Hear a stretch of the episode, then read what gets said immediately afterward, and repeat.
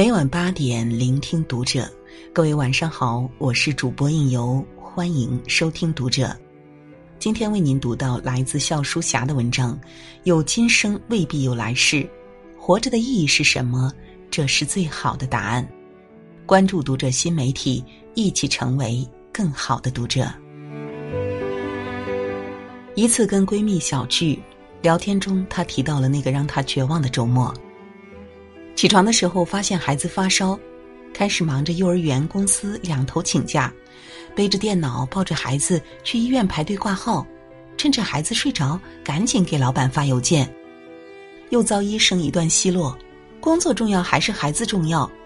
这头刚想解释，那边婆婆又出状况了，说厨房下水道堵了，漏了一地水，他们腿脚不好，不知道怎么办。给我老公打电话，他说他马上要做汇报，强行就挂断了电话。老天爷啊，真是想玩死老娘！闺蜜笑着爆粗口，也真是够够的。那一刻呀，我跳楼的心都有了。她有些激动，喝了口咖啡，略微平静下来。可是啊，有什么法子呢？孩子生病又不是他愿意的，老人年纪大，扛不住事儿啊，也情有可原。老公为了这个家，还有每个月七八千的房贷，他的压力比我还要大。其实他们来找我，也是因为依赖我。回头想想，什么死不死的，人生不就是这些事儿吗？人生不就是这些事儿吗？这话说得好。是啊，那些看似高深、虚无缥缈的价值意义，不过都是些故弄玄虚的伪命题。二零一七年春运期间，各大社交媒体被一条男子站四十多小时不吃不睡回家过年的新闻刷屏了。四十二岁的邢万强是一个在外打工的农民工，为了赶在春节前回家，只能买无座票，将近五十个小时的车程，他只能一路站回老家。在中转站候车的时候，车站客运员陈俊注意到。邢万强随身的两个编织袋中，除了被褥，全是给孩子带的零食。他身上带的方便面吃完了，一直饿着肚子。陈俊看着心疼，为他在食堂打了三份饭菜。邢万强当着客运员一脸憨厚的说：“不怕你们笑话，我已经两个月没有吃过这样的鸡腿了。”谈到家里的情况，尤其是谈到孩子，记者问他。孩子跟你的感情深吗？邢万强眼里含着泪说：“经常不跟他们联系，孩子呀都快不认识我了。”一位网友的评论格外刺眼：“数千里路程，为了省一顿饭钱，在拥挤的车厢里站四十个多小时不吃不睡，这样活着还有什么意思可言？还有什么乐趣可言？”底下的一条回复却让人泪目。再苟且的生活，也总有人甘之如饴。大概是因为他们明白，自己是那个被需要的人。说得好，因为被需要，你活着就有价值，就有意义。凤凰卫视的记者曾深入走访过十二个自杀未遂的人，去探究他们的心理轨迹。这些人都是在最后一刻放弃了死亡。探寻后得知。竟是同一个原因，让他们在生死之间折返，想到了需要他们的人，放不下。母亲离世那天的场景，我至今耿耿于怀。前一天他还是有说有笑，第二天就陷入重度昏迷，临终连一句遗言也没有留下。他的离世给我造成了前所未有的打击。作为一名影视演员，到了现场就要求你抛下一切，全情投入。但那段时间，我在现场频频忘词，错走调度。在拍一场爆破戏时，因为我本人的疏忽，晚出场一分钟，导致于整段戏作废，剧组经济上损失之外，连群演都要再死一回。导演把剧本摔到了监视器上，摄影老师无奈的抱怨：“收工吧，你是不是觉得天底下就数你最惨？”要哭就哭够了再来，剧组不是你发泄情绪的地方，能演就打好精神好好演，演不了我就换人。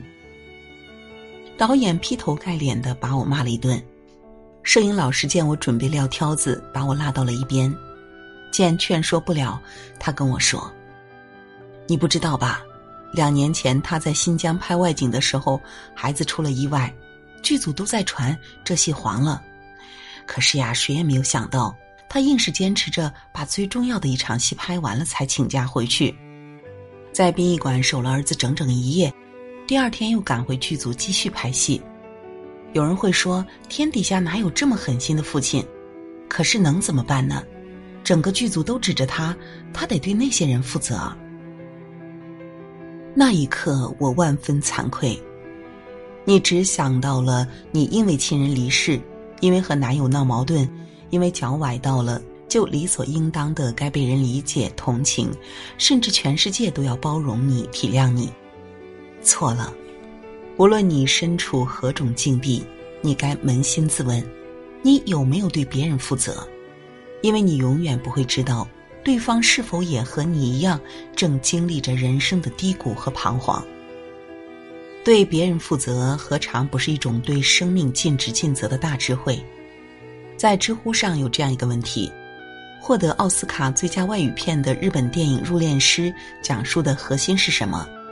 底下有一个点赞上万的回答：苦难。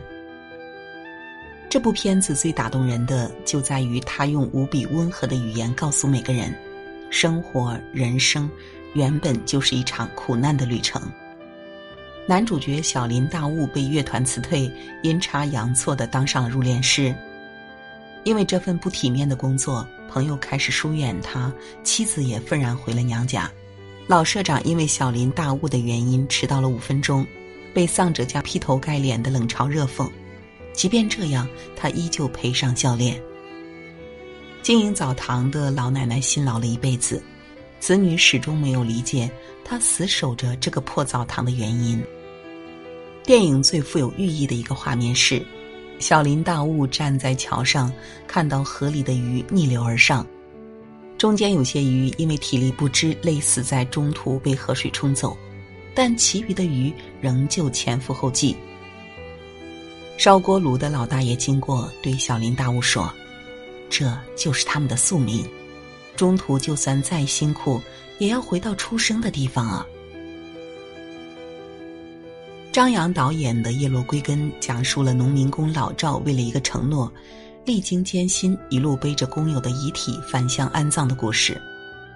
这中间，老赵钱被偷，被黑店老板讹诈，被驱赶，献血被抓。终于，最后他绝望了，在给工友挖好风水宝地后，他觉得自己太累了，活着太难了。于是准备和工友一起长眠在此。他挖好坑，绑好一块大石头，想借巨石之力把自己锤死，一了百了。但是影片戏剧性的一幕来了，当巨石迎面砸来的时候，老赵却下意识的闪开了。第二次，第三次。佛说众生皆苦，纵有疾风气，人生不言弃。人生没有那么多精彩纷呈的意义，活着就意味着和苦难并行，走走停停，挣不脱，甩不掉，要学会苦中作乐，甘苦如意。生活中有太多这样的人，明明流着泪，心都碎了，嘴上却说我没事儿，我还好。站几十个小时的火车，只为剩下几百块钱，给家里的孩子买只玩具熊。已经累得想发火、想骂人，但是打开家门就露出了笑脸。说过一句“上有老，下有小”，就生生活成了无坚不摧的钢铁侠。其实人生哪有那么多高深莫测的意义和究竟呢？如果说有，那无非就像我那位朋友说的那样。你被需要着，所以你得活着。你要对周围的人和事负责，你要学会和苦难为伴，你要活在当下，学会珍惜一点一滴的美好。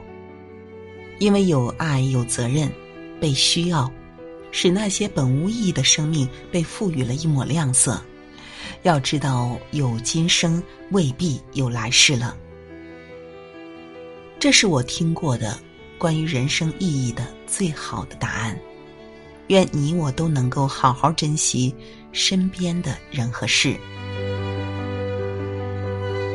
好了，今天的分享就到这里，感谢您的守候与聆听。关注读者新媒体，和我们一起成为更好的读者。我是应由，让我们在下个夜晚不听不散喽。